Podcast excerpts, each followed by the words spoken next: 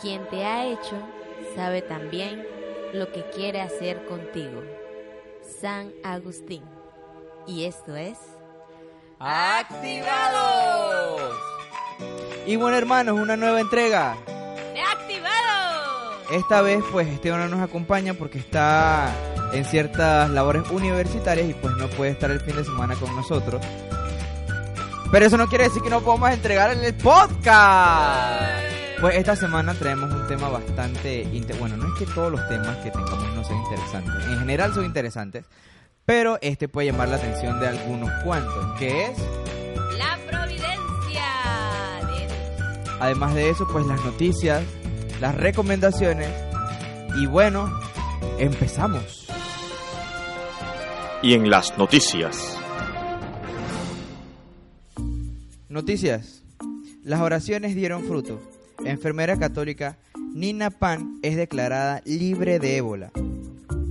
Las oraciones de muchos que han seguido el caso han dado frutos. La enfermera católica de origen vietnamita Nina Phan, que contrajo el virus del ébola mientras atendía a un paciente que falleció en Dallas, Estados Unidos, ha sido declarada libre de ébola y se dará de alta en el hospital de Maryland donde es atendida.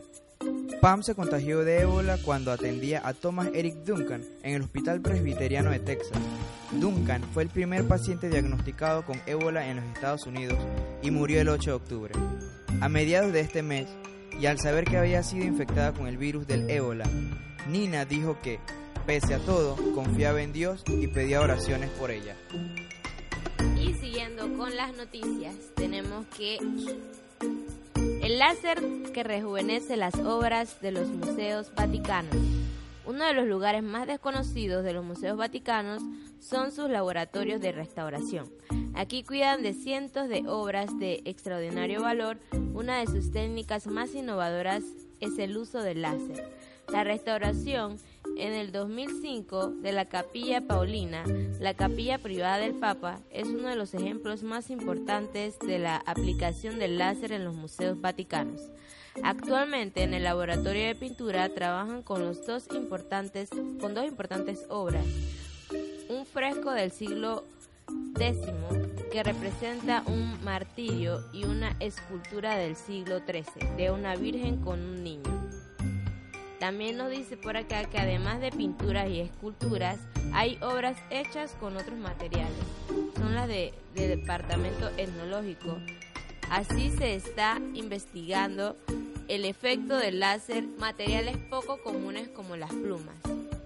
La tecnología más innovadora junto al delicado y minucioso trabajo de los restauradores forman el equipo perfecto para conservar obras de arte únicas en el mundo.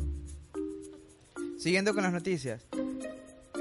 El Papa Francisco nombra a obispo en Haití. El Papa nombró hoy como obispo de Fort Libert en Haití a Monseñor Kesnel Alphonse, quien hasta la fecha se desempeñaba como obispo auxiliar de Puerto Príncipe. Monseñor Kesnel Alphonse nació en Puerto Príncipe en 1949. Hizo sus votos religiosos en la comunidad de padres Monfortianos en 1972 y sus votos perpetuos en 1977. Fue ordenado sacerdote el 16 de julio de 1977 y recibió la ordenación episcopal el 22 de diciembre del 2012. Y en otras noticias, el Francisco promueve encuentro de movimientos contra la exclusión social. Del 27 al 29 de octubre se reunirán en Roma más de un centenar de representantes de movimientos contra la exclusión social. Campesinos sin tierra, trabajadores con contrato precario, habitantes de suburbios e inmigrantes son agrupaciones que trabajan por los derechos de los más desfavorecidos en un sistema que no cuida de los más débiles. También nos dice por acá que el encuentro ha sido promovido por el Vaticano y el Papa Francisco, quien estará con los participantes durante el segundo día de reuniones. Al final del encuentro, se publicará una declaración final y se constituirá un Consejo de Movimientos Populares para coordinar sus trabajos. En las reuniones practicarán personalidades como Evo Morales, el presidente de Bolivia, que no acudirá como jefe de Estado, sino como representante del movimiento indígena. También estará Joao Pedro Estedido, del movimiento de los trabajadores rurales sin tierra de Brasil. Y bueno hermanos, eso fue todo en las noticias de la semana y continuamos con... Catolizándote. Te... Y bueno hermanos, bueno hermanos, Bueno hermanos. llegamos a este su segmento. Catolizándote. Y bueno, como ya le habíamos dicho anteriormente, el tema del día de hoy es la providencia de Dios. Y bueno, cuando nos referimos a la providencia de Dios sale una pregunta que sería, ¿dirige Dios el mundo y también mi vida? Pues sí, hermanos, sí, pero de un modo misterioso. Dios conduce todo por caminos que solo Él conoce, hacia su consumación. En ningún momento deja de su mano aquello que ha creado, así que, o sea, Dios influye tanto en los grandes acontecimientos de la historia como en los pequeños acontecimientos de nuestra vida personal. Sin que por ello quede recortado nuestra libertad y seamos únicamente marionetas de sus planes eternos. Así que en Dios vivimos y nos movemos y existimos. Si usted quiere ver esto en texto, así usted sabe que nosotros somos nosotros lo que decimos, lo mostramos, a, a dónde lo puede buscar porque usted lo pueda verificar. Usted puede buscar esta frase en Hechos 17, 28. Y como íbamos diciendo, Dios está en todo lo que nos sale en las vicisitudes de la vida. También en los acontecimientos dolorosos y en las casualidades, hermano. Aparentemente sin sentido. Eso usualmente nos pasa. ¿Y qué? ¿Por qué rayos me está pasando esto? Como que no tiene sentido. Eso, eso tiene bastante sentido porque muchas personas creemos en la suerte. Uf, qué buena suerte me encontré una moneda. Uf, qué buena suerte me tocó la pechuga de pollo. Son casualidades de la vida. Así que hermanos, Dios también quiere escribir derecho por medio de los renglones torcidos de nuestra vida. Así que abrámosle las puertas, hermanos, a nuestro Señor. Todo lo que nos quita y lo que nos regala, aquello en lo que nos fortalece y en lo que nos prueba, todo esto son designios y señales de su voluntad. Así que nosotros tenemos que tener las puertas abiertas hacia el Señor.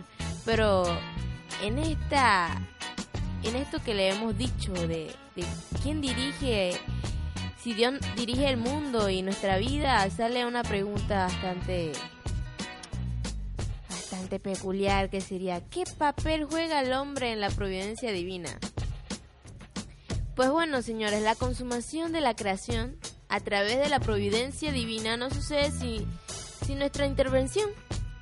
Así que si nosotros no dejamos a Dios actuar, ¿cómo vamos a, a- dejar que, que las cosas buenas y también las pruebas que vienen adelante sucedan?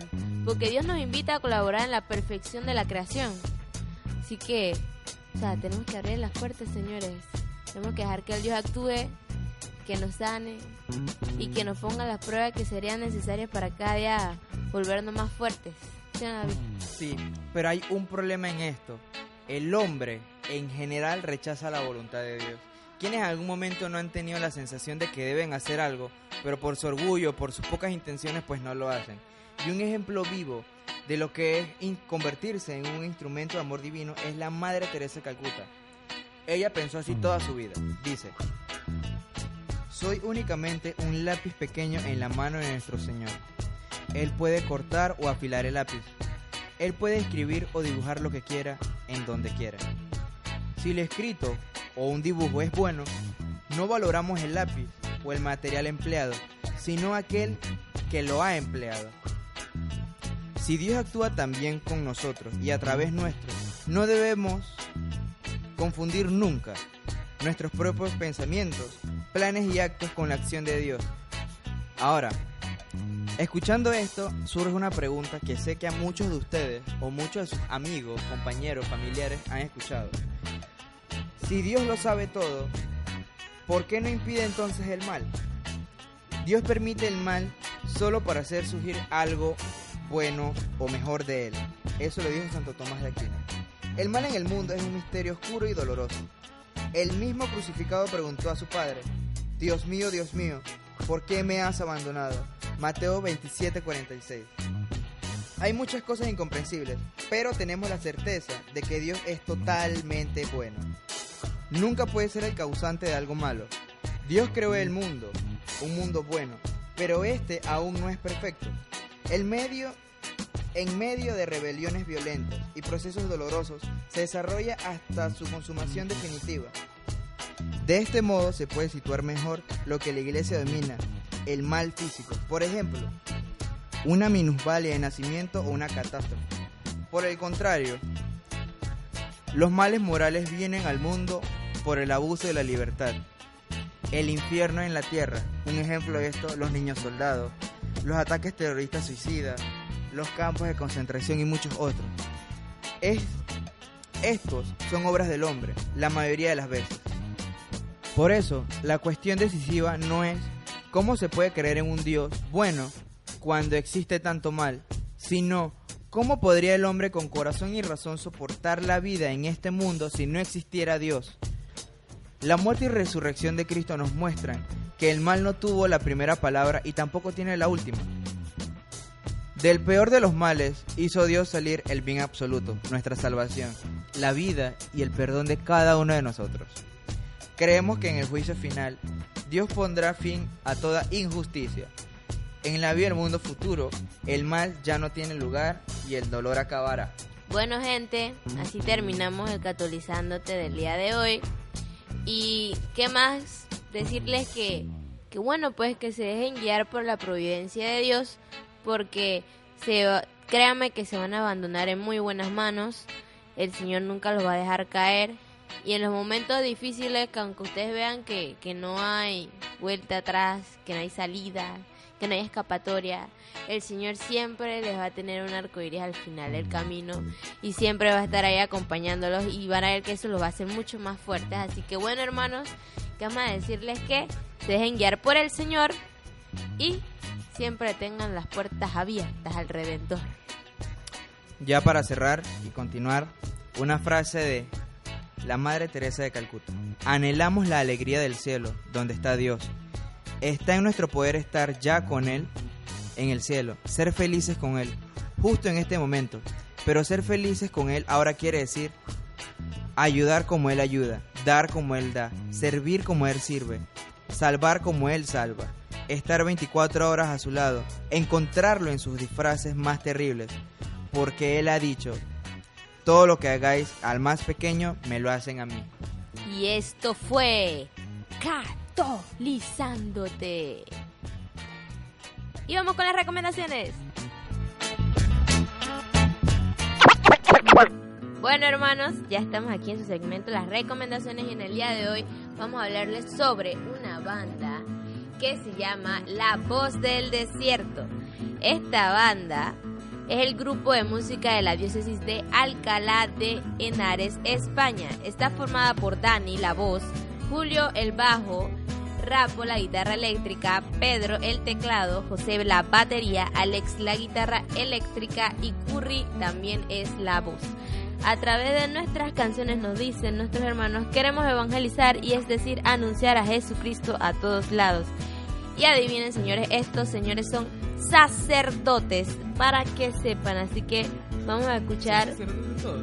Todos son sacerdotes y los invito para que también vean sus videos en YouTube, que estos padres son bien rockeros y, y la botan en sus videos, así que vamos a escuchar esta canción de ellos que se llama Resucitó, pero antes Eh, chicos, les debemos las películas y las recomendaciones, pero es que nuestro equipo de investigación no ha podido conseguir otra aplicación católica, pero ahí vamos, ahí vamos.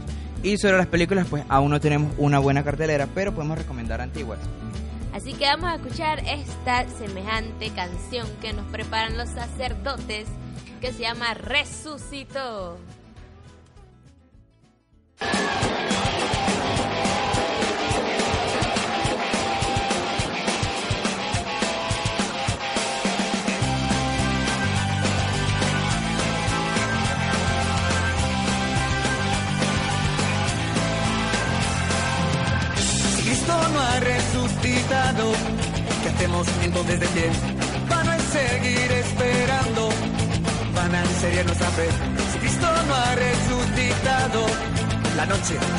El triunfo raro del pecado, la muerte tiene el poder. Pero el Padre nos olvidó, no nos dejó sin redención, sin salvación.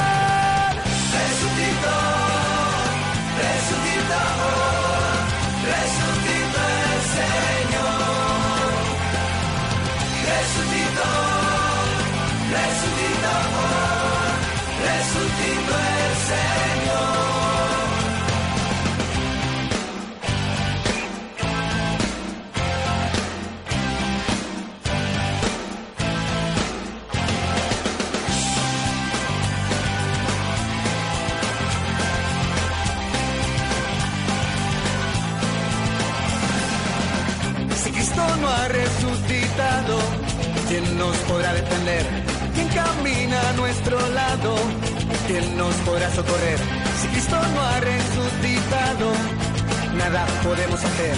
Todo queda trastocado, todo se pierde sin él.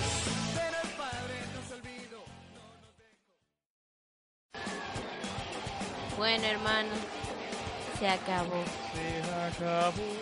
Lastimosamente. Pero no se preocupen porque vienen otros episodios, si Dios no lo permite, y la providencia también, como decíamos en el tema. Pero ya verán que traeremos más sobre estos temas, estos temas candentes de la iglesia. Falla, falla. Así que, saludos, En especial y primero que a todo, un saludo especial a Sam. Sam. Aún estás en nuestras oraciones fuertemente. Saludos para él y también un saludo para todos los religiosos de la OAR y también, claro que sí, de la OCE y de todas las congregaciones que nos escuchan aquí en este su podcast activado. Un saludo también a la gente de la 24 aquí en Panamá, la legión de esa zona que nos escucha y nos saluda siempre. Claro que sí, también un saludo hasta Guatemala y República Dominicana. A todos nuestros hermanos, saludos. A Fray Ezequiel hasta Argentina. Y a nuestro asesor, Fray X, Padre Ismael. Así que, bueno hermanos, acuérdense de dejarnos sus comentarios constructivos, nada de cyberbullying. Y también acuérdense de darnos like en Facebook como Activa número 2, Activa número 2. Y también, bueno, pronto abriremos otras redes sociales, pero hasta ahora denos like en Facebook. Recuerden también seguirnos en Instagram. En Instagram. ¿Por qué siempre digo Instagram? Tenemos que abrir. Recuérdenos seguir, recuérdenos, pero otra vez. En iBooks, en iTunes, nos pueden descargar por Podcast Republic. Por, ¿Cómo se llama la otra? Por Podroid. Podroid. Que no pesa nada. En, en las dos que acabo de mencionar no pesa nada, ni el Podroid ni el Podcast Republic. Y bueno, eso fue todo en Ac Va. ¡Dos!